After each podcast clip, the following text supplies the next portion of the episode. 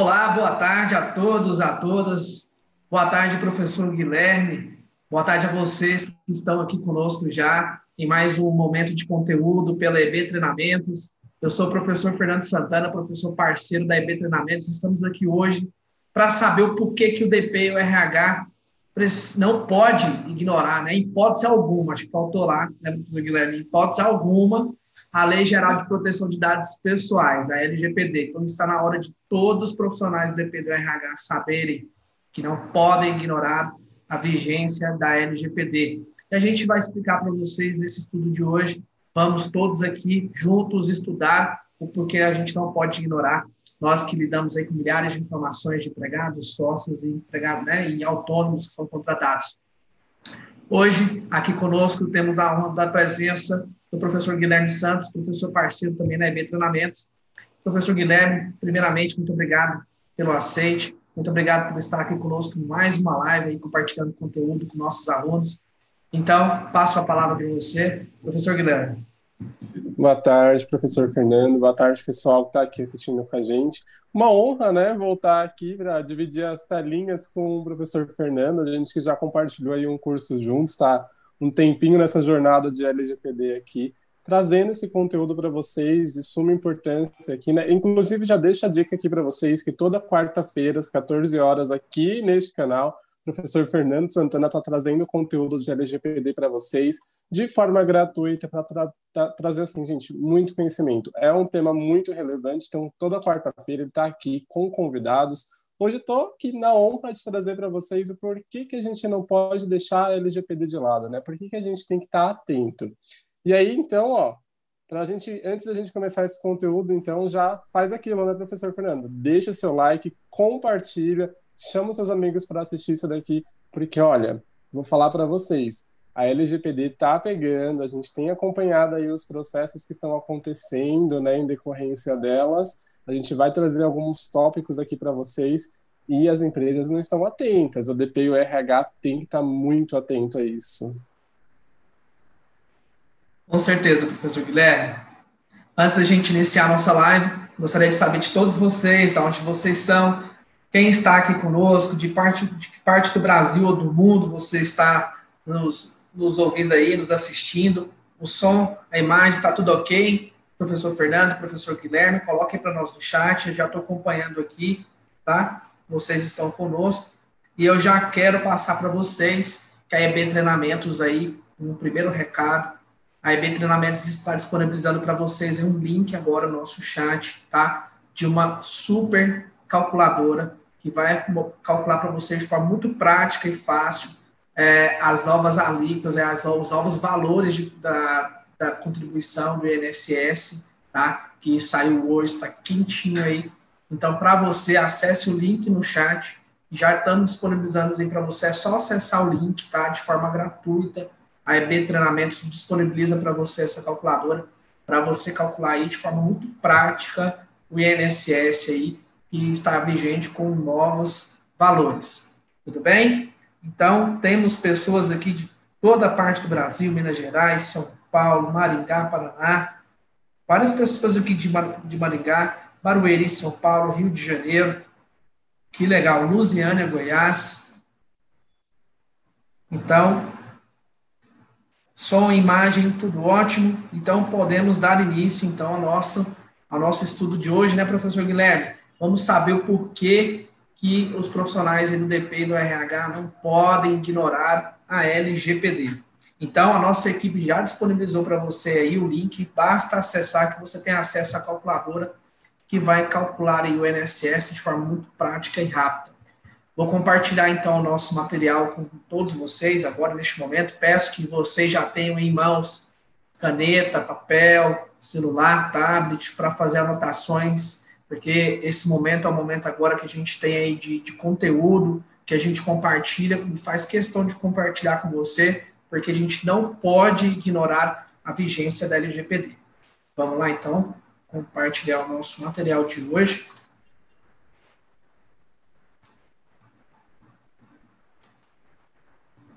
Porque o DP e o RH não podem ignorar a LGPD.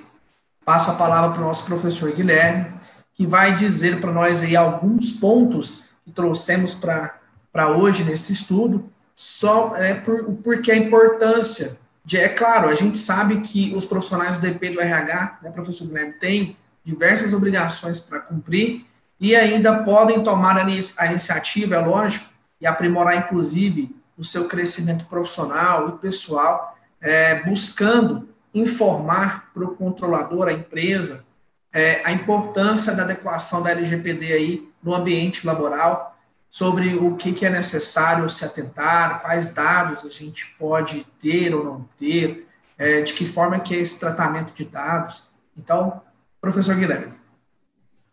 Então vamos lá, né? Começando aqui. Então, por que, que a gente não pode ignorar a LGPD, né? A gente, assim, nós, né, de RH. Primeiro fato, assim, que é o que acho que a gente tem que estar mais atento é a LGPD, né, a nossa Lei Geral de Proteção de Dados Pessoais, ela está vigente, ela já iniciou, né? Então ela começou lá a sua vigência em 18 de setembro de 2020, já fazem alguns meses que ela está entre nós, vigorando ponto principal aqui disso, né? A nossa lei, né, com toda a base dela, regulamentada ali, muito parecida com outras legislações de proteção de dados, inclusive com a europeia, o que, que ela vai falar? Ela traz todo o tratamento, né, toda a disciplina, toda a regulamentação de como que deve ser um tratamento de dados né, de pessoas naturais. Ou seja, quem são as pessoas naturais, gente? As pessoas físicas. Os seus empregados das suas empresas são pessoas naturais. Os autônomos que você tem na sua empresa são pessoas naturais. Se você tem clientes ali, pessoas físicas, são pessoas naturais. Então, ele traz toda essa regulamentação a respeito do tratamento de dados deles, né? Para garantir o quê? Os nossos direitos fundamentais que estão previstos lá na Constituição de 88, falando sobre liberdade, privacidade e o livre desenvolvimento da personalidade. Então, olha só, desde 18 de setembro, a gente tem uma lei que está falando sobre esses tratamentos de dados. E por que, que o DP e o RH, então, é tão impactado? Porque a gente sabe que a nossa área dentro de uma empresa é a que vai tratar de mais dados dos, das pessoas naturais, né? Basta você olhar lá no seu sistema, olhar no cadastro do empregado, por exemplo, a quantidade de informações que você tem ali sobre esse empregado. E aí, né, aqui o professor Fernando, ele pode até também, deve ter até ouvido, já ouvido isso na, na vida dele, que foi, ah, mas o DP e o RH, ele sempre cuidou dos dados. Sim, isso daí eu concordo plenamente, eu sou da área, eu acho que a gente sempre procurou trabalhar, né, com ética, tratando os dados de maneira correta.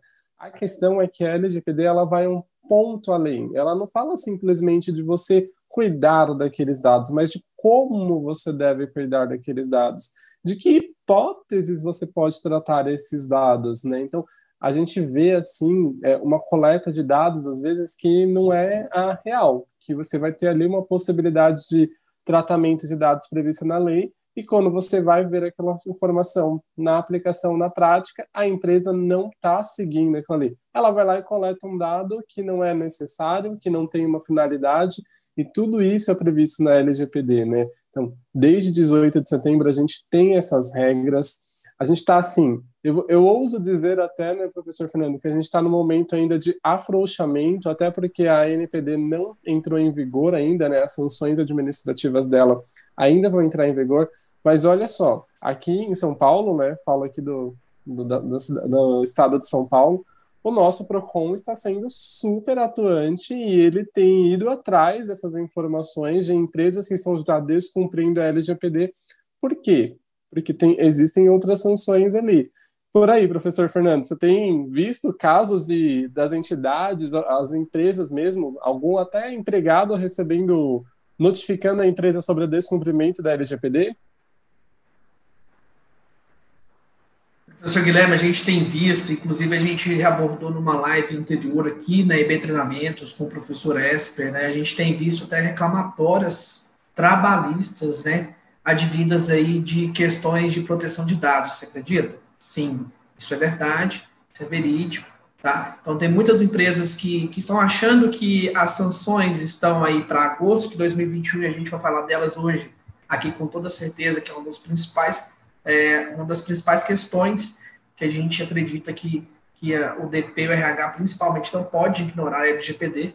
Então, não é porque as sanções estão paralisadas que as empresas não podem ser atuadas. A gente já viu a gente vê um grande volume em São Paulo, na cidade de São Paulo mesmo, de fato, de empresas sendo autuadas é, nessa, nesse, momento, inclusive empresas de grande porte, construtoras sendo autuadas por compartilhar dados de forma ilícita aí dos seus clientes, né?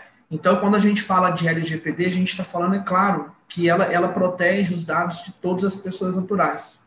E muito bem pontuado pelo professor Guilherme, é, o DP e o RH, com toda certeza, lida com milhares de informações. Então, é, ouço dizer aí, em 90% dos, dos casos de, de, das nossas empresas, né, a gente vai ter muito mais informações aí de empregados, de sócios, de autônomos, quantos empregados aí cada tipo de empresa, cada porte não, não possuem no seu banco de dados.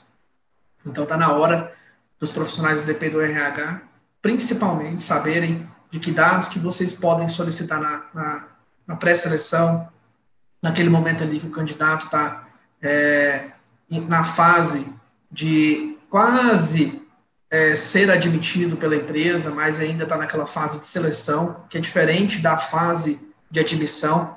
Então, você tem uma coleta de dados na fase de seleção, uma coleta de dados na fase de admissão, você tem um tratamento de dados em seguida aí na, na folha de pagamento, na rescisão contratual, e depois da rescisão contratual, o que você precisa ter e obter no seu sistema. E tem empresas que não estão se atentando a isso, empresas sendo atuadas aqui também na cidade de Goiás, tá? A gente vê empresas já sendo é, notificadas e várias empresas aí no Brasil sendo notificadas por questões de tratamento de dados, por questões que, é, de política interna, de política de boas práticas, por questões de é, o, o, volume de dados que elas possuem, primeiro, dados desnecessários, né, professor Guilherme, a gente tem, tem visto aí muitas empresas que estão com dados extremamente desnecessários no seu banco de dados, e empresas que estão vulneráveis aí na, no aspecto de vazamento de dados. Isso é, é, é um cenário extremamente delicado para essas empresas. Exatamente. Então, gente, se atentem aí. Desde 18 de setembro, uma sexta-feira, a LGPD chegou para nós de presente aí. Está em vigor. Vamos ficar atento a tudo que ela requer, né? as condições ali que ela prevê, porque assim, é, não é a intenção, né, a gente sabe, na verdade, inclusive, né, para eu e o professor Claudeci, a gente teve um debate muito rico sobre esse assunto, que é, não é a intenção de nenhuma lei, de nenhum legislador, é, empresas, punir o contribuinte, porque isso, né, acaba desestimulando a, o, o próprio empresário, mas assim, existe uma regra. E se a empresa está descumprindo essa regra, ali vamos ter consequências. Então, o primeiro ponto é: a gente sabe que está vigente, a gente sabe que está em vigor, vamos trabalhar em cima disso para que não aconteçam sanções. A gente vai entrar em mais detalhes com as sanções para vocês ainda hoje, mas para vocês terem a noção, né? Tipo assim, as empresas já estão sendo autuadas. E olha que cenário desfavorável, então, uma empresa ser autuada por conta disso, por conta de não cumprir uma legislação que já está aí com a gente desde 2018, né? Que foi quando ela foi promulgada, entrou em vigor agora em 2020, mas passou dois anos ali para que as empresas estudassem, para que as empresas fossem atrás. Não aconteceu. E a gente sabe que aqui a gente não vai culpar ninguém, né? A gente sabe que, de fato, é, é política nossa de deixar. Não, vamos ver se entrar em vigor. Também não imaginávamos que entrar em vigor no meio de uma pandemia, mas aconteceu. E agora aqui a gente então tem que ir para cima e fazer acontecer. Exatamente. E como a Lei Geral de Proteção de Dados Pessoais ela trata, né, disciplina sobre a proteção dos dados e o tratamento, então está na hora aí da, do controlador, que é a empresa, que é o detentor aí, é o que é, é o responsável pelo tratamento de dados, saber exatamente sobre as hipóteses de tratamento. E é claro que os profissionais do DP do RH, que lidam com milhares de informações dos seus empregados, sócios e autônomos, têm muito a contribuírem para a ciência do controlador, do operador a gente tem um caso de controlador e operador muito prático, né, que é a empresa que tem as suas atividades e tem o escritório de contabilidade, que tem o DP terceirizado, que vai ser certamente o operador dos dados. Então, o operador dos dados, o DP, é, externo, ele está amando o controlador do dono da empresa. Então, você imagina se o controlador não sabe dessas informações, é, não sabe da importância de se adequar ao LGPD, e aí a, o DP e o RH têm um papel fundamental, que é saber exatamente quais dados vocês precisam ter é, para que efetivamente aí, o controlador esteja né, amparado aí, é, em relação ao cumprimento da LGPD. Então, olha só, a gente trouxe para vocês aqui, o professor Guilherme pode abordar alguns pontos muito importantes, principalmente que o DP e o RH precisa saber em relação ao tratamento de dados pessoais. Antes, professor Guilherme, a gente tem uma, um questionamento no nosso chat, eu já queria abordar, né, da Ana Diniz. A gente já falou um pouquinho aqui no início, o exemplo da seleção e da admissão, e ela disse como devemos proceder na seleção e na, e na admissão para a coleta de documentos. Primeiro, é muito importante saber exatamente quais dados efetivamente ela precisa ter na seleção e na admissão. Observado, inclusive, o princípio lá do artigo 6 da LGPD. Para quem está conosco aqui nunca acessou a LGPD, anotem aí. Lei 13.709 de 2018, já falado pelo professor Guilherme, é a Lei Geral de Proteção de Dados Pessoais. E no artigo 6 inclusive, é toda a base da LGPD, porque a LGPD se baseia pelos seus princípios, né? Da boa-fé, inclusive os princípios da necessidade, da segurança, da proteção.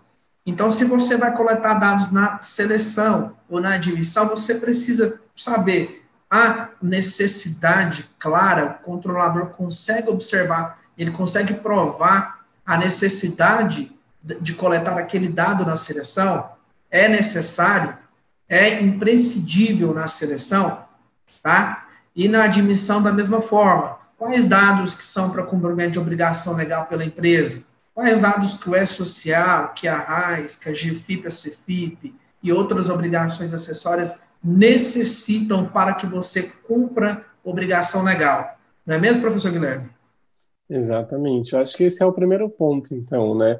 No processo de recrutamento seleção aí, na fase admissional, né, na fase cadastral do empregado, é saber né, que a gente vai ter que eliminar aquela listinha padrão de documentos ou então pegar aquela listinha padrão e verificar a necessidade de fato ou não da gente solicitar certas informações para e, e, inclusive ter, né? A gente já falou isso aqui em outros momentos, que é ter uma lista de acordo então com a atividade às vezes, porque às vezes você vai solicitar uma informação para uma pessoa que para aquela função dela não tem necessidade, não tem uma finalidade daquela coleta daquele dado, né? Eu gosto sempre de trazer aquele exemplo da do certificado de reservista, né, para um empregado homem, que muitos RHs, muitos DPs pedem, só que aí a gente vai fazer já aquela perguntinha, já emendando aqui no artigo 7 Em qual hipótese você vai incluir, então, essa informação? Porque aí eu vou fazer aquela, aquela, aquela pequena cutucada, assim, né? Se nós lermos a lei, né, do, do alistamento militar, que é uma lei um pouquinho antiga, inclusive, ela vai falar lá que o homem, né, no ano em que completa 19 anos até o ano em que ele completa 45 anos, se ele não tiver kit com a situação é, do serviço militar dele, ele não pode ingressar como, como funcionário, nem como concursado, e, e ele traz mais algumas condições ali, mas ela vai falar assim, em órgãos né, mantidos pelo governo federal, municipal ou estadual. Então, a lei, né, ela menciona que eu preciso pedir uma reservista se eu for um órgão público ou um, um, uma empresa mantida por um órgão público, uma autarquia, algo do gênero. As empresas privadas não têm essa restrição. E aí a gente não tem onde informar essa reservista. Essa informação não vai para a social, não vai para a Cefip, não vai para a RAIS, não vai para a DIRF, então a gente não tem onde informar isso. A gente estaria fazendo uma coleta ali, porque se ele não está kit com a situação militar dele, ali é um problema dele com o governo que nada impede ele de trabalhar, porque a lei não traz essa restrição para empresas privadas, tá? Então a gente tem esse ponto aqui. E aí é justamente nisso que a gente entra no artigo 7 da LGPD, né?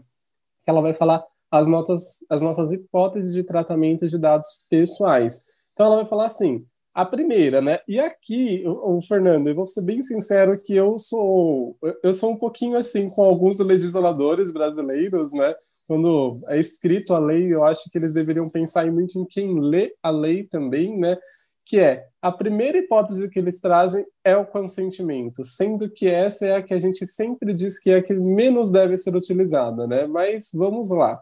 Artigo 7 Primeira hipótese de tratamento de dados, mediante o fornecimento de consentimento do titular. Então, aqui, gente, já deixo uns alertas para vocês. A gente tem live aqui no canal falando exclusivamente sobre o consentimento, inclusive que eu participei dessa live também, e aí eu trouxe para vocês alguns problemas que o consentimento pode trazer, tá?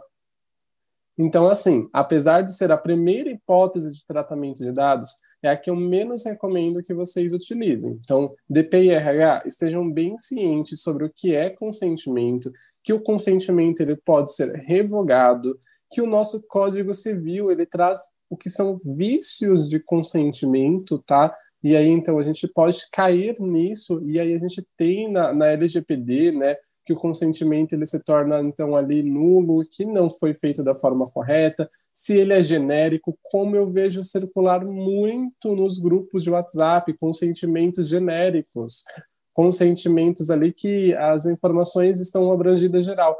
Eu já vi, por exemplo, é, né, circulando aí nos grupos, consentimento em que a empresa pede para o empregado consentir a, o, a coleta e tratamento dos dados dele de CPF, para fins de elaboração de folha de pagamento. Mas aí eu vou fazer aquela perguntinha para vocês. Eu preciso pedir consentimento do empregado para utilizar o CPF dele para fins de, elaboração da folha de pagamento, sendo que esta é uma informação que entraria no inciso 2 do artigo 7 cumprimento de obrigação legal ou regulatória pelo controlador. Então, o primeiro ponto que vocês devem observar, e que eu acho que é o mais importante, é Vou, enquadrar, vou pegar o meu documento, vou enquadrar ele como dado pessoal ou dado sensível, tá? Dado pessoal ou dado pessoal sensível.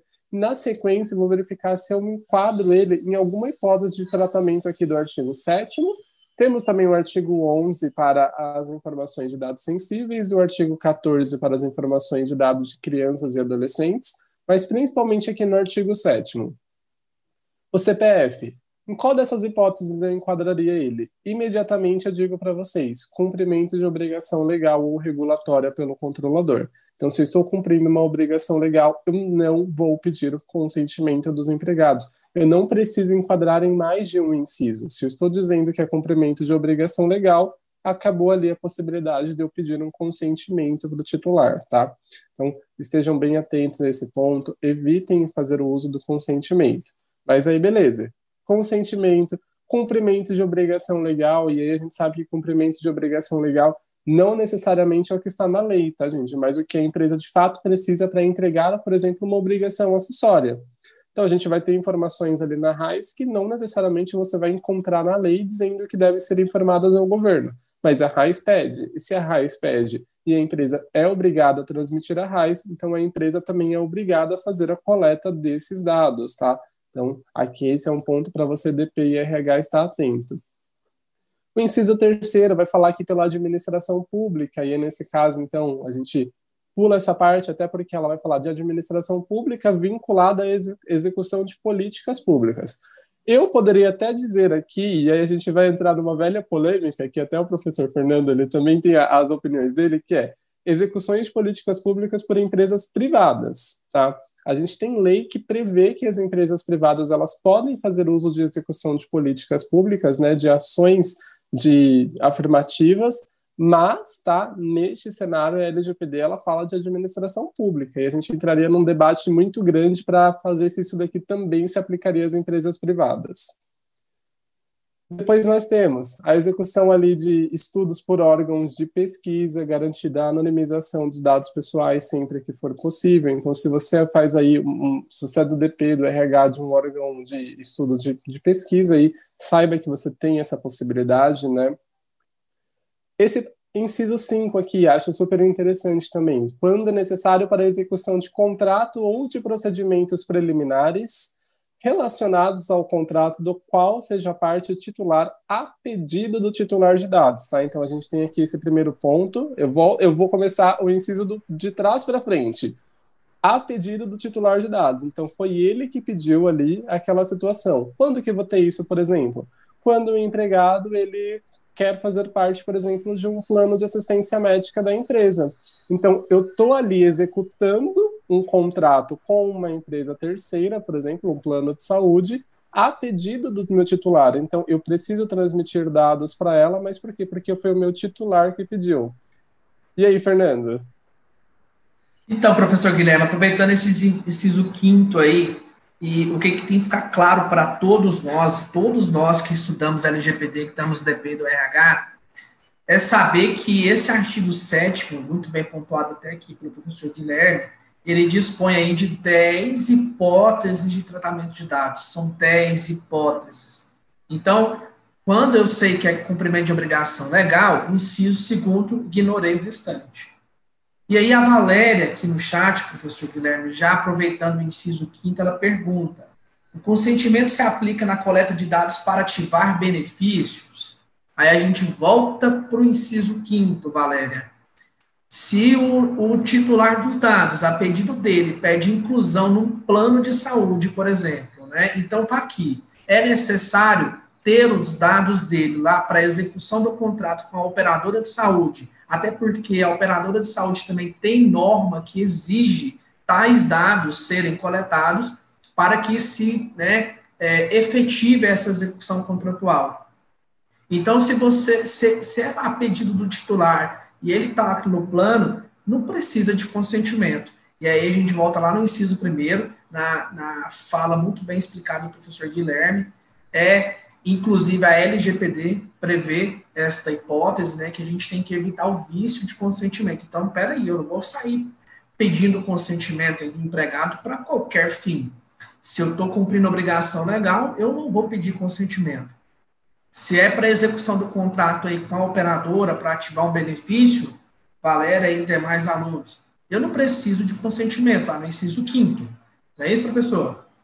Exatamente, então, gente. É isso mesmo. Vocês vão sempre. Eu vou falar assim para vocês começarem o artigo 7 do inciso 2 em diante. E aí, se você não acha nada, nenhuma possibilidade do 2 até o 10, aí você vai para o 1 e pede o consentimento.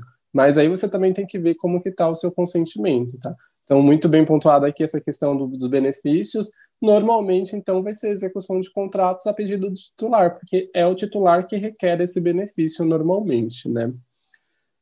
Nossa outra hipótese de tratamento, então, é o inciso sexto, ele vai falar do exercício regular, né, de direitos em processo judicial, administrativo ou arbitral, né, nos termos aí da lei da arbitragem, se for, no, se for uma arbitragem mesmo.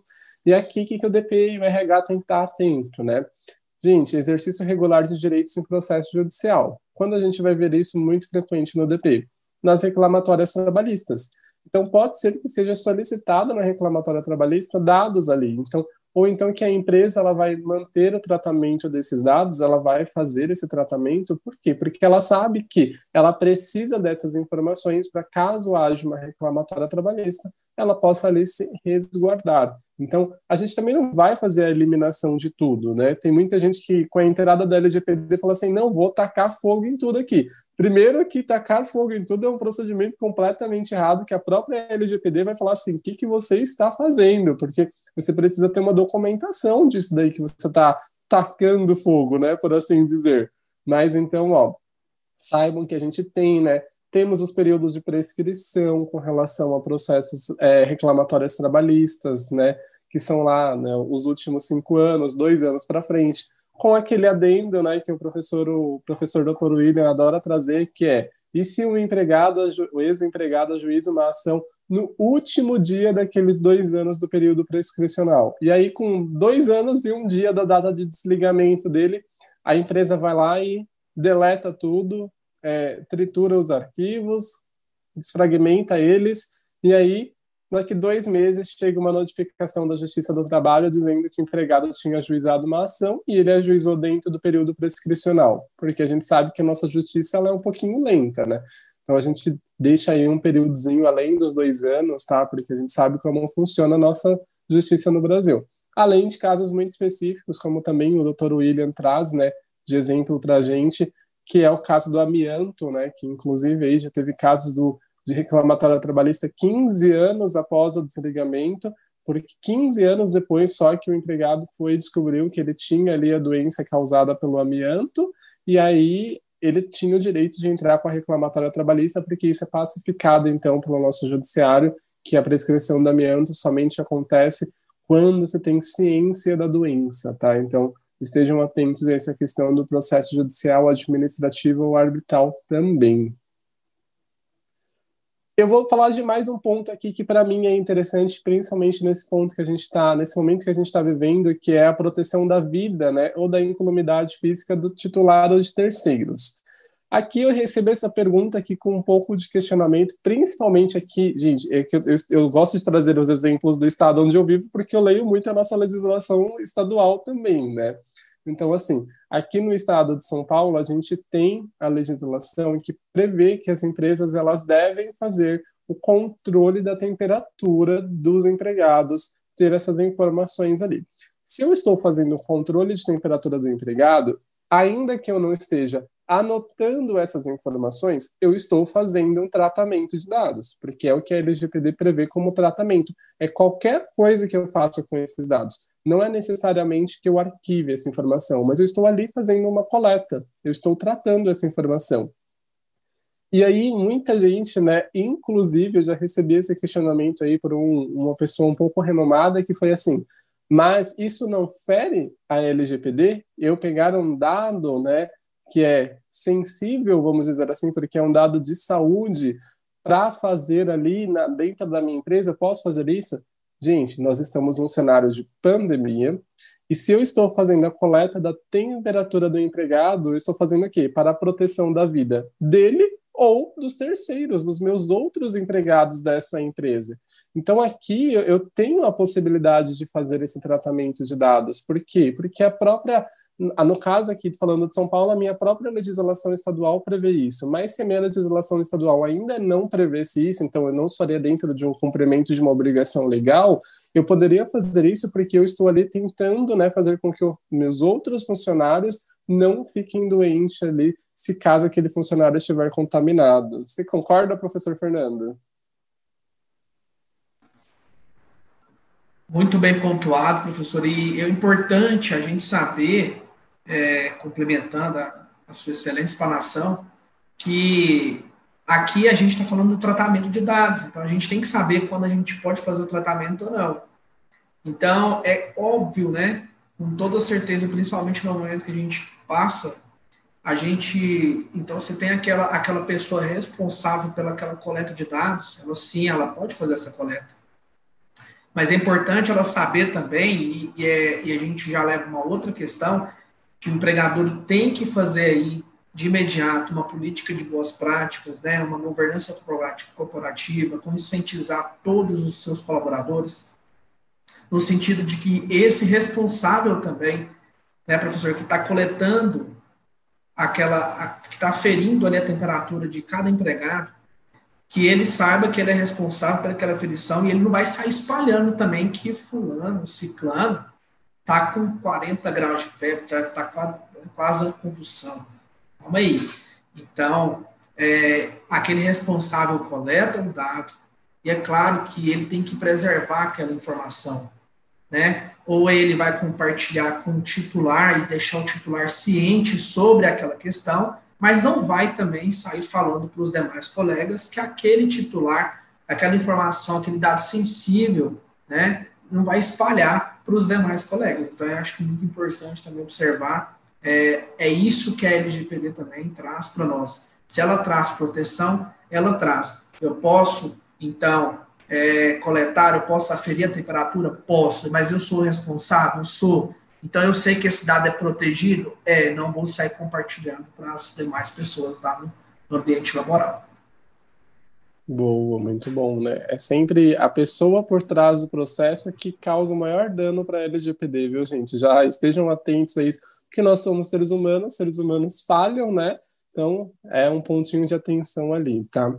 Nossa próxima possibilidade é a tutela de saúde, né? Exclusivamente aqui, então, é bem isso, tá, gente? A gente não pode suprimir nenhum trecho da lei, então, quando ela fala exclusivamente, é só nessa situação, em procedimentos realizados por profissionais de saúde, serviços de saúde ou autoridade sanitária, tá? Então, a gente não pode utilizar essa possibilidade de tutela de saúde se nós não nos enquadrarmos nessas três situações aí que ele traz. Profissionais de saúde, serviços de saúde ou autoridade sanitária. Então, aqui é bem limitado esse inciso. Na sequência, eu venho para interesses legítimos, e nesse ponto aqui eu digo para vocês que eu acredito que é um dos incisos mais nebulosos, né? porque o consentimento, apesar dele ser extremamente arriscado, ele é muito bem detalhado na LGPD, ela traz diversas informações a respeito do consentimento.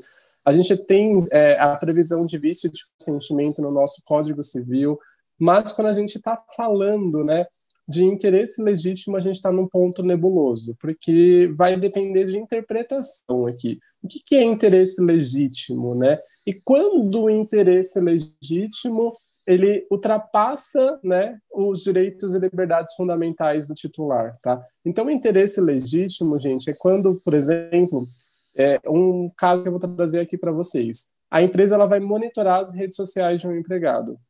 Né? Esse é um exemplo clássico. E ela vai alegar que ela monitora essas redes sociais, por quê? Porque ela trabalha com alguma atividade que é sigilosa, então que aquele empregado não pode compartilhar informações nas redes sociais, ou que, é, devido à sua atividade, ela não pode ter, o empregado não pode ter familiares, né, na, em áreas idênticas a que ele trabalha. Enfim, por algum motivo ali, a empresa ela precisa de fato fazer, né, monitorar as redes sociais do empregado. É claro que com todo o princípio da boa-fé e da transparência que a LGPD pede, né? Então, o empregado ele deve estar ciente desse monitoramento primeiro que tudo. Mas beleza. E aí a pergunta que a gente vai fazer é porque o inciso ele fala assim, né? Exceto no caso de prevalecerem direitos e liberdades fundamentais do titular que exijam a proteção dos dados pessoais. Bom, a gente tem direito à privacidade, é um direito fundamental previsto na nossa Constituição Federal. Então, o interesse legítimo ele é nebuloso nesse sentido, porque vai caber a interpretação de dizer até que ponto a empresa de fato poderia fazer isso, alegando interesse legítimo, até que ponto começa, né? Onde começa o direito fundamental aqui, né, do titular de dados, o direito à privacidade dele. Então, esse é um ponto extremamente nebuloso. Aqui a gente sabe, então, que essa decisão, em geral, vai caber para o jurídico da empresa, para o encarregado, né, para o DPO. É ele que vai tomar aqui, normalmente, a decisão de dizer que isso daqui é um interesse legítimo ou isso daqui não pode ser um interesse legítimo porque ultrapassou, né, os direitos e liberdades fundamentais aqui do titular. E o último ponto é para a proteção de crédito, né, inclusive quanto ao disposto na legislação pertinente. Então, isso daqui é uma exclusividade, vamos dizer assim, da nossa legislação brasileira a proteção de crédito, a gente não tem essa possibilidade de tratamento na legislação europeia, por exemplo, que é onde a nossa LGPD se baseia, mas aqui a gente tem, até porque nós conhecemos o nosso cenário né, de amplo crédito pelas empresas, então as empresas elas podem fazer uso de tratamento de dados para proteção do crédito do próprio titular, certo?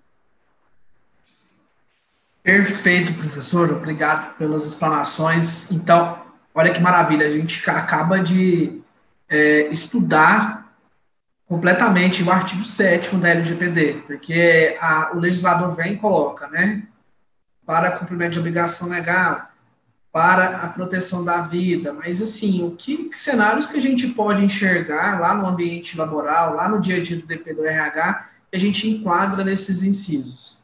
Então, para você que está aqui conosco, a gente está com mais de 137 pessoas, professor, aí nessa tarde, e a gente tem poucos likes em vista do número de pessoas. Eu gostaria que você que não ainda deu seu like, dê seu like. Sabe por quê? Para o YouTube passar para mais pessoas que esse conteúdo é, rele é relevante, né? E você que ainda não compartilhou para os seus grupos de WhatsApp, para os seus colegas da área, compartilhe com eles nesse momento, para eles assistirem esse conteúdo. Se eles não tiverem disponibilidade agora, que eles assistem depois a disponibilidade deles, mas é importante que você compartilhe essa live, né? tá certo? É, eu gostaria de dar um recado para vocês que estão aqui conosco já. Nosso curso de LGPD aplicado ao DPRH estão com as inscrições abertas novamente. Nós estávamos com lista de espera. Imagina só um curso completo que você vai ter diversas aulas bônus, diversos checklists. Então é só você clicar no link aí que o nosso, na nossa equipe da IB Treinamentos disponibiliza para você no chat e você tem acesso aí ao curso de LGPD aplicado ao DPRH. Um curso muito completo, vai falar das fases pré-contratual, contratual e pós-contratual. E algumas pessoas aqui no chat perguntam se existe, a Sheila está perguntando, a Beatriz, se tem algum modelo, professor, de consentimento, se a gente disponibiliza algum formulário. No nosso curso de LGPD aplicado ao DPRH, a gente explica muito bem sobre o consentimento a gente mostra os caminhos sobre o consentimento, quando solicitar, quando evitar o vício, tá? E o consentimento, o artigo 8 vai dizer para nós que ele tem que ser fornecido pelo titular, por escrito ou por outro meio eficaz, tá? A gente sabe, assim como em alguns dispositivos na lei trabalhista, na lei previdenciária, que os empregados certamente não vão saber ainda, mas é importante que a empresa, que o empregador, o controlador já é, avisem, já deixem os titulares, os empregados cientes sobre esse tratamento de dados, tá? E esses dados que precisam consentimento, não existe um, um formulário padrão. Vocês não vão encontrar, e se encontrarem, cuidado, porque talvez aquele formulário não é para você, não é para o seu caso, não é para aquela obtenção de consentimento que você precisa tá? Não precisa ser uma, uma um modelo pré-moldado, tá? Um modelo padrão. Cada caso é um caso de requerer aí o consentimento do titular. É isso, professor? É isso mesmo, gente. Modelo padrão de consentimento é algo muito problemático, então fujam disso entendam o que é consentimento, quando vocês vão utilizar e então como preencher eles. Porque aqui a gente entraria na esfera de duas legislações diferentes, tá? A gente entra na esfera da LGPD e a gente entra na esfera do nosso Código Civil falando sobre os vícios de consentimento. A empresa ali está sujeita a duas legislações correndo riscos ali. Então, fujam de consentimento, mas se forem fazer, saibam o que estão fazendo. Para isso, para saber como que vai fazer, o que, que a gente tem que fazer? Vim aqui para a EB assistir as nossas aulas. Então, ó, eu, o professor Fernando, a doutora Lilian Pinheiro e o doutor William França, somos quatro professores do curso da LGPD aplicado ao DPIRH, que é assim, quem já fez o curso, estiver aqui assistindo, coloca aqui nos comentários que pode ter certeza que é um curso que vocês vão adorar. Exatamente. E seguimos nosso conteúdo, que não paramos por aqui, porque você tem que saber, porque você não pode ignorar você que está no DP do RH, você não pode ignorar a LGPD, porque os titulares estarão cada vez mais cientes dos seus direitos e sobre também a coleta e tratamento de seus dados, não é mesmo, professor? Então, cada vez mais nós teremos aí os empregados questionando, querendo saber sobre os seus dados. Então, a gente já entra aqui para te dizer que se você ainda não sabe, lá no artigo 9 da LGPD, ela vai dizer que o titular tem direito. Então, o empregado, é isso mesmo, o empregado, o sócio, tá? É, o autônomo que é contratado, que é uma pessoa física, uma pessoa natural, ele tem direito ao acesso facilitado às informações sobre o tratamento de seus dados. E olha só, que deverão ser disponibilizados de forma clara, adequada e ostensiva acerca de, entre outras características previstas em regulamentação para atendimento do princípio da, do livre acesso. E o que, que o artigo 9 quer dizer, então? É, antes da gente continuar no artigo 9, a gente teve um questionamento aqui, professor. Deixa eu voltar aqui. Da Valéria. Ela fala que hoje está bem presente a pejotização. Ela, é pejotização. Então a LGPD não esbarra nessa turma, certo? A LGPD ela trata, né, ela protege os dados de pessoas naturais, pessoas físicas. vocês, vocês estão contratando pessoas jurídicas. Até então, em relação a esse essa, essa contratação entre pessoas jurídicas, né, a seara da LGPD não abrange no sentido dessa contratação de pessoa jurídica. Mas antes da pessoa jurídica, você também tem a pessoa física do sócio, né? E o sócio, esses dados do sócio, se você trata eles, você tem que deixar claro, informar para ele a respeito desse tratamento de dados. Então, são duas situações distintas. É claro que a LGPD ela protege os dados da pessoa natural. Você tem a contratação é, de duas personalidades jurídicas, mas você tem a pessoa física do sócio, Valério. Então, Valério e demais alunos que estão aqui conosco, tem que tomar cuidado, porque a gente tem a figura do sócio. O artigo 9, então, diz que o empregado tem direito ao acesso, né, empregado autônomo, à pessoa física que o controlador detém dados, que retém esses dados. Ele tem direito ao acesso facilitado né, para finalidade específica do tratamento. Ele quer saber, e ele tem direito ao acesso da forma e da duração do tratamento, observados os segredos comerciais e industriais. O titular, ele tem direito ao acesso facilitado. É, ele quer saber a identificação do controlador, quem é que está com os meus dados, quem que está fazendo o tratamento dos meus dados. Existe outros controladores? Você, meu empregador, ele vai saber, ele vai querer saber, o empregado vai querer saber se o empregador dele está compartilhando os dados dele com outras pessoas, com outros controladores. Informações de contato do controlador que tem acesso aos meus dados. Informação acerca do uso compartilhado de dados pelo controlador e a finalidade. Então, a sua empresa está compartilhando dados dos empregados. Para qual finalidade está sendo compartilhado esses dados? Né? A gente tem muito esse caso aqui do uso compartilhado nas empresas prestadoras e tomadoras de serviço. A gente sabe que, por, por questões de obrigações legais, inclusive do, da própria Receita Federal, né, da própria norma regulamentadora do trabalho, a gente sabe que a gente tem algumas informações compartilhadas, porque a empresa contratante e contratada possui obrigações legais a serem cumpridas. E ele tem direito ao acesso facilitado também de forma clara é, sobre as responsabilidades dos agentes que realizarão o tratamento e os direitos do titular, com menção explícita aos direitos contidos no artigo 18. Então, aqui a gente entra na seara de que cada vez mais os titulares estão cientes dos seus direitos. É mais uma hipótese, então, que a gente tem que levar em consideração que a gente não pode ignorar.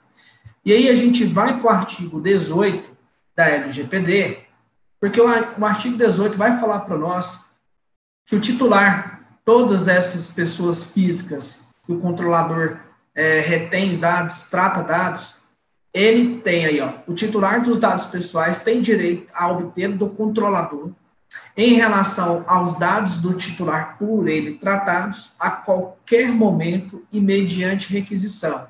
Então, o que, que os titulares dos dados eles têm aí o direito? A confirmação da existência de tratamento. Então, o empregado vai querer saber da empresa é, sobre esse tratamento, essa confirmação, essa existência, se realmente está tratando os dados. Ele tem direito ao acesso facilitado é, do acesso aos dados dele, que está em posse do controlador. Ele pode solicitar a qualquer momento, mediante requisição, a correção de seus dados que estão incompletos, inexatos ou desatualizados e a gente, e, professor, a gente tem aqui uma correlação da LGPD, esse inciso terceiro principalmente, até com questões de obrigação do E-Social. É, no E-Social, a gente sabe que não exige tantas informações que a gente vê em alguns sistemas aí, como já citado pelo professor Guilherme, né? A questão da, do, do certificado de reservista, a questão do título de eleitor, será que é realmente necessário possuir título de eleitor? Aí a gente vai para as informações desatualizadas. Então, tudo é, que é dado, por exemplo, é, certidão civil, estado civil, é, grau de instrução. Será que essas informações estão desatualizadas? A gente precisa saber, o, o titular tem direito ao acesso, e ele vai pedir para a empresa corrigir, e a gente sabe também que a gente precisa manter esse banco de dados atualizados, inclusive para cumprimento do E-Social e das, obrigações, e das demais obrigações acessórias. Né, professor Guilherme? Muito bem, realmente, né? Acho que um grande problema, assim, para quem, né, quando iniciou o E-Social, principalmente, acho que eu passei bastante por isso, eram dados desatualizados. Então, aqui já entra, inclusive, na prática de boa governança de dados, né, Fernando? As, as empresas, elas podem, por exemplo, fazer, né, ter a política interna de, primeiro, deixar o empregado ciente que sempre que ele tem uma atualização nos dados, ele deve comunicar às empresas então, casou. Normalmente, quando casa, o DP RH fica sabendo porque vai ter né, a licença lá, casamento. Mas mudou de endereço, tem que comunicar ao DP RH, principalmente se ele usa Vale Transporte, porque está previsto na lei do Vale Transporte essa atualização. Mas também porque é um dado dele que precisa estar tá atualizado, né? Então, o empregado que às vezes se forma, né, vai lá e tem que atualizar essa informação. Então, tenham essa política de cultura, de mudar a cultura dos empregados para que eles passem essas informações atualizadas e, né, eu sempre recomendo que a empresa faça uma atualização cadastral periódica. Então, a gente não faz exames periódicos com os empregados, vamos começar a fazer, então, atualizações cadastrais periódicas também. Sei lá, a cada seis meses, dependendo do, da, do fluxo, a empresa vê que acontece com frequência. Então, a cada seis meses, eu pedi para os empregados fazerem uma atualização cadastral, passando para a gente, né? Ó, aqui está a tua ficha, aqui eu quero saber o que, que mudou, né? Ou então, a cada um ano, mas tenham esse hábito, até porque agora a gente está vendo que deixou de ser uma coisa cultural para ser algo imposto pela legislação. Então, a gente agora. Quando eu conversei com o Claudeci, o Fernando, a gente até brincou assim que, na verdade, tudo isso as empresas já deveriam fazer. Tudo que a LGPD trouxe, as empresas já deveriam fazer. Mas como não era feito, teve que entrar na legislação, né? Então, agora a gente está aí nesse cenário realmente. As empresas poderiam adotar a prática por cultura de correção de dados incompletos, inexatos ou desatualizados? Sim. Como não era algo cultural, acaba entrando aqui, então, na nossa legislação que está em vigor. Perfeito. E continuando aqui, ó, o, o, titular dos dados, então, aquele, quando a gente, para você que chegou agora, para você entender, a gente, o artigo 18 está falando daquela pessoa física que tem os seus dados em posse de uma pessoa jurídica ou outra pessoa física, que é o controlador, e está tratando os dados dele. Então, essa pessoa física que está com seus dados com terceiros aí, sendo tratados, ela tem direito também de saber, de obter informações sobre a anonimização, bloqueio ou eliminação dos dados desnecessários, excessivos, ou tratados em desconformidade com o disposto na LGPD. Mais uma vez, a gente entra aí na, no, nos exemplos. Será que eu preciso ter aí reservista, título de eleitor? São dados que são desnecessários? Lá no processo seletivo, eu preciso solicitar o endereço completo do candidato? É hora de eu saber a quadra e lote que ele mora? Já com o CEP eu não consigo saber já na rua que ele mora? E mesmo se for uma cidade que tem um CEP só, mas uma cidade que tem um CEP só, eu vou saber exatamente da cidade até o local da empresa sobre o deslocamento. Eu preciso saber exatamente todos os dados do endereço na seleção, e aí é onde o, o titular tem direito a solicitar a eliminação de dados desnecessários, excessivos. Não, não estão sendo tratados em conformidade com a LGPD. E quando ele fala sobre a anonimização, muita gente tem dúvida, o que, que é anonimização? é quando a empresa ela possui os dados daquele empregado, por exemplo, que teve o contrato rescindido, mas a empresa ela precisa de manter aqueles dados, até porque o empregado ele tem a opção, né, tem o direito, na verdade, de recorrer na Justiça do Trabalho sobre alguma questão trabalhista que ele acha que não foi cumprida pelo empregador, tem um prazo de dois anos. E esse prazo de dois anos pode estender se o empregado lá no finalzinho do, do segundo ano é, ele for requerer, vai demorar mais. Então, a empresa que tem esses dados no banco de dados, ela pode anonimizar, ou seja, apagar alguns dados que não, que outra pessoa, se acessar, não consiga identificar é, os dados desse empregado que já saiu da empresa. Então, isso é anonimização. é o, é o bloqueio ali, é apagar dados que não permitam mais que outra pessoa acesse esses dados. Portabilidade dos dados a outro fornecedor de serviço ou produto, ele tem direito também, mediante requisição expressa, de acordo com a regulamentação da autoridade nacional, observados os segredos comercial e industrial. E aí a gente já vai falar da NPD agora, a gente explica esse inciso aqui, que é a Autoridade Nacional de Proteção de Dados. Ele tem direito também a qualquer momento aí a obter do controlador sobre a eliminação dos dados pessoais tratados com consentimento, exceto nas hipóteses previstas no artigo 16 dessa lei, a gente vai trazer também. Informações das entidades públicas e privadas com as quais o controlador realizou o compartilhamento de dados. Então, o empregado pode solicitar para o empregador, sim, informações de onde que o empregador compartilhou seus dados com empresas públicas, com empresas privadas, com outras empresas. É o caso que a gente mencionou no início aqui de uma construtora, por exemplo, que compartilhou dados dos seus clientes aí com marceneiros para fins de móveis planejados de forma ilícita, né? Foi autuada, e não pense que as sanções estão bloqueadas, que as empresas não podem ser autuadas. A gente já vai falar isso no próximo tópico, para a gente aqui, é, nesse estudo de hoje. Mas o, o, titular tem direito tá, a essa informação, ele pode, é um direito dele. E também informação sobre a possibilidade de não fornecer consentimento e sobre as consequências da negativa e revogação do consentimento, os termos do parágrafo 5 do artigo 8 então, a gente precisa que você, que está aqui conosco, trabalha no DP, no RH principalmente, e você que quer, inclusive, ser o encarregado do tratamento de dados, tem acesso à Lei Geral de Proteção de Dados Pessoais, tá? Se você precisar de um, um apoio, um apoio educativo, um apoio amplo, um apoio para você conseguir mesmo abrir é, esse leque, esse caminho de entender a importância da LGPD para você que está no DP, no RH. A gente está com as inscrições abertas novamente do curso de LGPD aplicado ao DPRH e o, o link do curso está aí no nosso chat, tá bom? E por fim, professor Guilherme, o porquê que o DPRH não pode ignorar a LGPD? A Autoridade Nacional de Proteção de Dados, a ANPD, em 2021, começará a aplicar as sanções administrativas. É isso, professor? É esse ponto mesmo, né? Esse aqui foi que eu falei né, no início da live.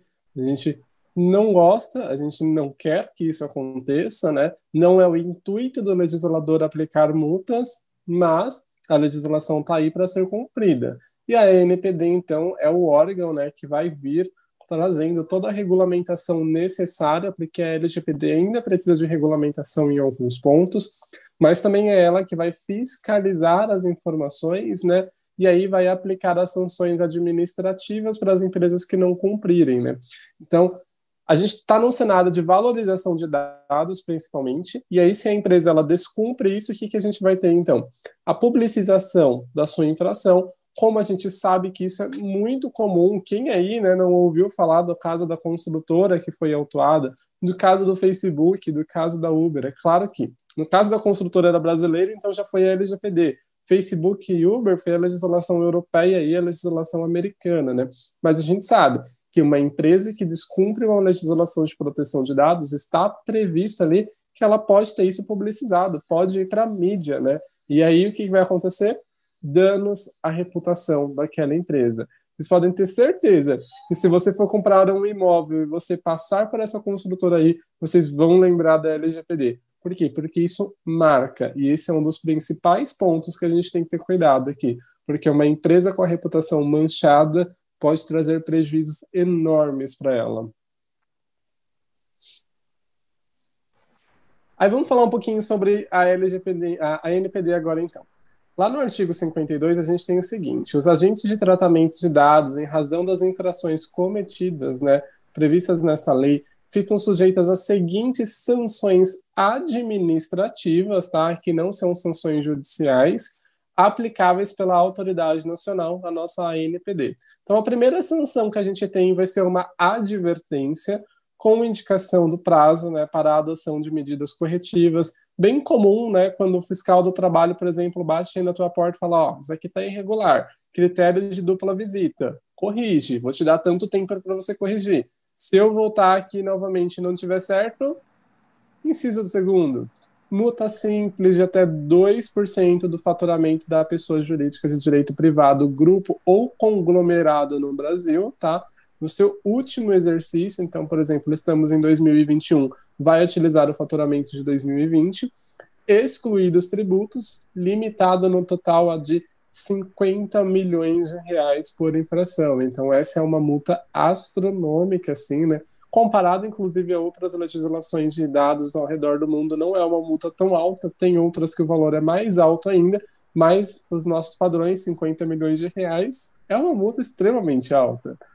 Em sequência, né, o que a gente tem? Multa diária, observada o limite total a que se refere o inciso segundo. Aqui eu vou fazer assimilações para vocês, para vocês entenderem esse processo, tá?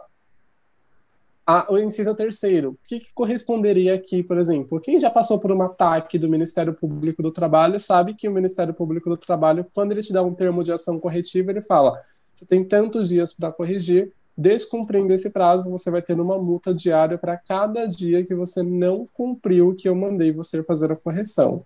Então, neste caso aqui, é a mesma coisa. A NPD ela vai expedir então uma multa diária falando: olha, você tem que fazer essa correção. Cada dia que você descumpre isso, você vai receber uma multa aqui limitada ao mesmo valor do inciso segundo, tá?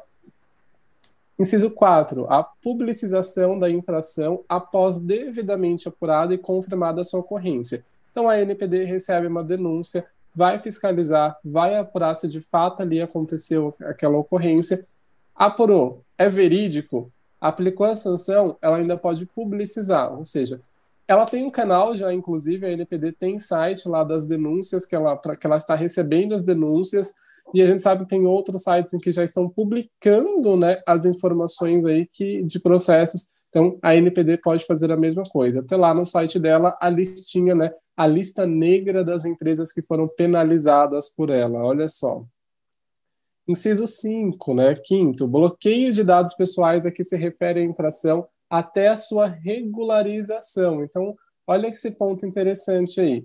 Imagine você, DP e RH, com bloqueio de dados pessoais. Então, a sua empresa aí está com uma penalidade, né? Foi, foi denunciada, a, a NPD verificou que de fato estava incorreta ali, bloqueou aqueles dados pessoais. Imagine DP e RH sem acesso a algum dado ali que está irregular perante a LGPD, né? Nossa próxima hipótese é a eliminação de dados pessoais a que se refere à infração. Então, assim, a NPD fez todo o processo, viu, olha, está em desconformidade com a lei, elimine isso daqui. Aqui a gente já de antemão é aquilo que a gente disse para vocês, né? Dados desnecessários, dados em desconformidade com a, com a LGPD, você já pode fazer os tratamentos para fazer a eliminação. Você não precisa desse dado, não tem uma finalidade, não tem uma hipótese de tratamento, por que, que você tem ele? Para depois não correr o risco aí de enquadrar da própria NPD, de falar, ó, isso aqui está irregular. Próximo item, a suspensão parcial do funcionamento do banco de dados a que se refere a infração pelo período máximo de seis meses, prorrogável por igual período, até a regularização da atividade de tratamento pelo controlador um ponto muito importante, tá, gente? Imaginem uma empresa sem a possibilidade de trabalhar por seis meses ou, né, por 12 meses, já que é prorrogável por igual período, né, com o banco de dados dela parcialmente suspenso. Ou então, ainda pior, no próximo inciso aqui, que é a suspensão do exercício da atividade de tratamentos pessoais a que se refere a infração, também pelo período máximo de seis meses, prorrogável por igual período, né? Então imagine aí, a sua empresa seis meses sem ter acesso a esse banco de dados ou sem ter acesso a parte desse banco de dados porque foi constatada uma irregularidade. Nós vimos no ano de 2020 que uma pandemia causa, né? E aí nesse caso a gente estava falando de um fenômeno que a gente não consegue controlar, mas imagina nesse caso que era um que a gente poderia controlar a empresa seis meses sem ter acesso a essas informações, dependendo da atividade da empresa, a empresa não vai existir mais. E a gente tem esse item aqui também, que é um item assim de suma importância, que aqui realmente, né, é um caso assim extremo. proibição parcial ou total do exercício de atividades relacionadas a tratamento de dados, né? Então, um exemplo para vocês, uma empresa de marketing que faz captação de leads. Bom, passou ali por algumas etapas, a NPD fala assim, não, chega proibido totalmente o exercício da atividade, então, de você, de coleta de dados aqui. Uma empresa de marketing vai sobreviver sem a coleta de dados? Não vai sobreviver sem a coleta de dados. Então, aqui, a NPD ela pode chegar nesse sentido, tá? O que, é importante também que vocês saibam? Aqui a gente tem essas 12 hipóteses, mas não necessariamente a NPD já vai chegar primeiro com uma advertência, tá? A, legislação ela vai prever que vai ser analisado o caso concreto. Então, assim, ah, é um caso gravíssimo, e inclusive a gente tem exemplos disso ao redor do mundo, é casos gravíssimos, já pode ser aplicado ali direto, por exemplo, a suspensão, a NPD pular né, a parte de, de advertência e ir direto para a suspensão, né? Inclusive, Fernando, aqui em São Paulo nós tivemos um exemplo desse, né? Com a, a Serasa Experian, que foi né, teve o quê? A atividade de venda de dados dela, porque a Serasa Experian vende dados, suspensa né, por um órgão público aqui. Né? Então, houve uma denúncia, houve uma avaliação, ainda não era uma sanção administrativa, olhem só para vocês verem, porque a LGPD prevê que pode acontecer né, sanções judiciais, e aí houve a suspensão da venda, então, pela Serasa Experian. Nesse caso, para vocês verem, né, não houve uma advertência, não houve uma multa simples, até porque nem caberia a esse órgão fazer isso, já que depende da NPD. Houve aqui, então, a informação assim, ó, diretamente pelo órgão ali, de maneira judicial, suspende. A NPD pode fazer o mesmo processo e não é isso que a gente quer para a empresa de vocês. Muito pelo contrário, né? A ideia é sempre que as empresas é, façam sempre o melhor processo, né? Para que levem isso adiante, consigam fazer todo o tratamento dessas informações, que consigam fazer, né, levar isso para o adiante, né, de uma maneira simplificada, né, que não corra nenhum risco aqui perante a autoridade nacional. É, ela está sendo composta, tem gente tem gente muito boa na NPD, tá, gente? Eu tenho acompanhado, né, todo o desenvolvimento dela, os comitês, as conversas, os diálogos que ela tem, tá? Eu acho isso muito importante a gente reforçar também. Tem entidades empresariais, tem inclusive uma entidade né, de profissionais de privacidade de dados estão em contato fre frequente com, né, com essa questão da NPD. Para quê? Para que as empresas elas não sejam tão assim penalizadas que a gente consiga fazer esse tratamento. Inclusive, né, Fernando, eu acho que esse é o intuito da EB aqui em trazer né, as quartas da LGPD, trazer esse conhecimento para vocês aqui, né? É claro, é, de forma gratuita, para que vocês entendam a LGPD. Claro que se vocês querem se aprofundar ainda mais, a gente tem um curso que é bem mais aprofundado nesse assunto, que a gente traz casos concretos e reais ali para vocês, mas é importante que vocês tenham um começo, né? que vocês entendam esse processo da LGPD e aí, então, para quê? Não ter esses problemas. Certo, Fernando? Exatamente. Olha só, então, a gente sempre, cada vez mais, professor Guilherme, aqui, principalmente aqui no, nas quartas da LGPD, deste assunto tão relevante, que precisa da conscientização de todos, dos empregadores, né, dos profissionais do DP do RH, de todas as pessoas aí que tratam dados, a gente cada vez mais vê a importância da LGPD. Imagina só, a gente chega nas consultorias, né, professor Guilherme, é, em empresas, e a gente vê aquele departamento de arquivo permanente ali, a gente vê aquela série de documentos expostos, aquele arquivo que não tem cadeado, né? não, não tem uma fechadura, não tem uma proteção, está ali para qualquer um acessar, para qualquer um entrar ali no, no, departamento. Um departamento que podia ser um departamento de estudos, é um departamento que tem cópia de documentos, que a empresa não pode nem ter cópia de documentos de empregados, a gente já falou em algumas lives sobre isso. E aí a gente vê cada vez mais aquelas mesas pilhadas de currículos, aquelas mesas com é, REs, aqueles REs que tem lá todos os empregados na empresa, todos os salários, né, número de PIX, A gente vê, então, muitos documentos espalhados em cima da mesa, e aí todo mundo do departamento, e às vezes aquele departamento é, é, é o pessoal, é o fiscal, é o legal, todo mundo está ali em conjunto, separado por pais, mas você vem conversar comigo na minha mesa você tem acesso ao salário do fulano, do ciclano, porque está ali exposto, você está vendo. Então a LGPD é, é, importante que os profissionais saibam a importância, a vigência da LGPD, por que, a gente não pode ignorar, que é exatamente isso. A gente sabe que, então, tem uma legislação vigente que prevê multas altíssimas, que já está autuando empresa. Então, o professor Guilherme, muito bem explanado, disse a previsão de sanções está lá na LGPD para agosto de 2021, mas nada impede da empresa já ser penalizada judicialmente por uma infração grave que ela tenha cometido. Então é importante vocês se conscientizarem, adotarem a política de mesa limpa, despacharem esse arquivo, devolver para os empregados, porque não precisa de cópia, basta uma ficha cadastral ali assinada pelo empregado com os dados estritamente necessários para a execução do contrato, para o cumprimento de obrigação legal. E eu gostaria de ressaltar mais uma vez que tudo isso, se você quer aprofundar, como disse o professor Guilherme, a gente está com inscrições abertas no curso de LGPD aplicada ao DPR e ao RH, com quatro professores, tá? com as mais variadas competências, especialistas na área, tá? professora doutora Lília, professor doutor William, professor Guilherme, professor Fernando. A gente tem aula bônus com o professor Claudeci, um magistrado da Previdência Social, né, sem comentários para o professor Claudeci. A gente está uma aula exclusiva no nosso curso com ele. Tá? A gente tem mentorias com a professora Leiriane, com a professora doutora Lília. A gente tem vários checklists de diagnóstico, matriz RACI. São ferramentas para vocês começarem a se adequar ao LGPD tá? Então, para você que quer alavancar na carreira, faça a sua inscrição, estamos com as inscrições abertas. Tá, professor? Então, é isso. Ah, muito obrigado a todos por estarem aqui mais uma vez conosco nessa tarde de LGPD.